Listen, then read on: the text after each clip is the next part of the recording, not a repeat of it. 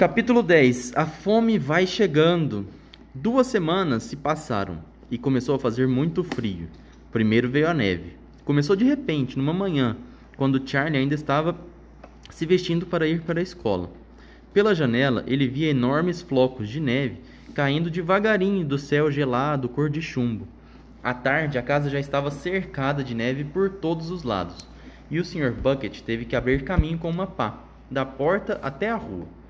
Depois da neve veio um vento gelado que soprou dias e dias sem parar. Era um frio de doer. Tudo o que Charlie tocava parecia feito de gelo, e assim ele punha o nariz de fora da porta. Desculpa. E assim que ele punha o nariz de fora da porta, o vento parecia uma faca cortando suas bochechas. Dentro de casa entrava um arzinho gelado pelas frestas da janela, por baixo da porta, e não havia onde se esconder. Os quatro velhinhos, muito quietos, deitavam-se aconchegados, tentando afastar o frio que gelava seus ossos. O entusiasmo com os cupons dourados havia desaparecido. Todos da família só tinham cabeça para pensar em dois problemas vitais: manter-se aquecidos e arranjar comida. Por alguma razão, quando faz frio, o apetite das pessoas aumenta. Quando todo mundo fica com vontade de comer carne assada, torta quente, todos aqueles pratos deliciosos que esquentam a gente. Há pessoas que podem matar sua vontade. Mas Charlie Bucket nunca podia ter o que desejava, porque sua família não podia comprar, e à medida que o frio ia aumentando, ele ficava mais faminto. Os dois tabletes de chocolate, o do aniversário e o outro que vovô José comprara, já tinham acabado há muito tempo, e a única coisa que ele tinha para comer eram aquelas refeições ralas de repolho. De repente, as, as refeições começaram a diminuir mais ainda. Isso porque a fábrica de pasta de dentes onde o Sr. Bucket trabalhava faliu e teve que fechar. O Sr. Bucket logo começou a procurar outro emprego, mas não teve sorte. No fim, para conseguir ganhar um dinheirinho, começou a varrer a neve das ruas. Mas não dava para comprar nem um quarto da comida necessária para sete pessoas da família. A situação tornou-se desesperadora. O café da manhã era uma fatia de pão seco para cada um e o jantar, quando dava, meia batata cozida. Aos poucos eles foram ficando desnutridos. Todos os dias o pequeno Charlie Bucket, andando pela neve no caminho para a escola, passava em frente da gigantesca fábrica de chocolate do Sr. Willy Wonka. Ao se aproximar dela, sempre levantava o narizinho arrebitado e respirava o delicioso cheiro adocicado de chocolate derretido. Às vezes ficava paralisado do lado de fora do portão por vários minutos, respirando fundo, como se estivesse tentando comer aquele cheiro maravilhoso.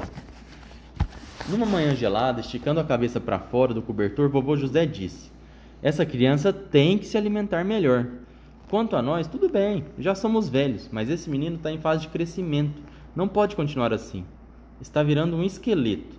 O que se há de fazer? murmurou, murmurou vovó Josefina com tristeza. Ele se recusa a comer nossa comida. A mãe colocou o, pe o pedaço de pão dela no prato de Charlie hoje cedo, no café da manhã, mas ele nem tocou. Ele a obrigou a pegar o pão de volta. É um amor de criança, disse vovô Jorge. Não merece isso. O tempo ruim continuava. Dia a dia, Charlie ia emagrecendo. Seu rosto foi ficando terrivelmente pálido e judiado. A pele estava tão grudada na face que dava para ver os ossos. Se ele continuasse daquele jeito, ia acabar ficando muito doente. Então, calmamente, com aquela estranha sabedoria que frequentemente parece tomar conta das crianças em épocas de dificuldade, ele começou a mudar algumas coisas em sua vida para poupar forças. De manhã saía de casa dez minutos antes e andava bem devagar até a escola para não ter que correr. Ficava quietinho sentado na classe na hora do recreio, descansando, enquanto os outros corriam para fora, atirando bolas de neve e rolando na neve. Ele fazia tudo devagar, com cuidado, para não se cansar. Certa tarde, ao caminhar de volta para casa, com o vento gelado batendo no rosto, e aliás, sentindo mais fome do que nunca, seus olhos deram com alguma coisa prateada na sarjeta, olha aí, no meio da neve. Charlie se abaixou para examinar melhor. Parte da coisa estava enterrada na neve, mas finalmente ele viu o que, que era. Era uma moeda. Olhou depressa em volta dele. Será que alguém tinha acabado de deixar cair a moeda? Não, isso seria impossível, porque ela já estava meio coberta de neve. Muitas pessoas passavam apressadas por ele, com o queixo afundado na gola do casaco, pés esmagando a neve.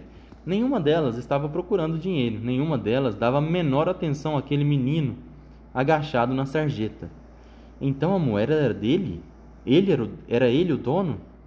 Com cuidado, Charlie puxou a moedinha meio enfiada na neve. Estava molhada, suja, mas perfeita. Uma moeda só minha. Segurou a moeda com força entre os dedos trêmulos, olhando pasmo para ela. Para Charlie, aquilo significava uma coisa, apenas uma coisa: comida. Automaticamente, o menino voltou e começou a andar na direção da loja mais próxima. Era só a dez passos dali. Uma lojinha de jornais e selos, daquela que vendia, vendiam de tudo inclusive doces e cigarros. Cochichou para si mesmo o que ia fazer.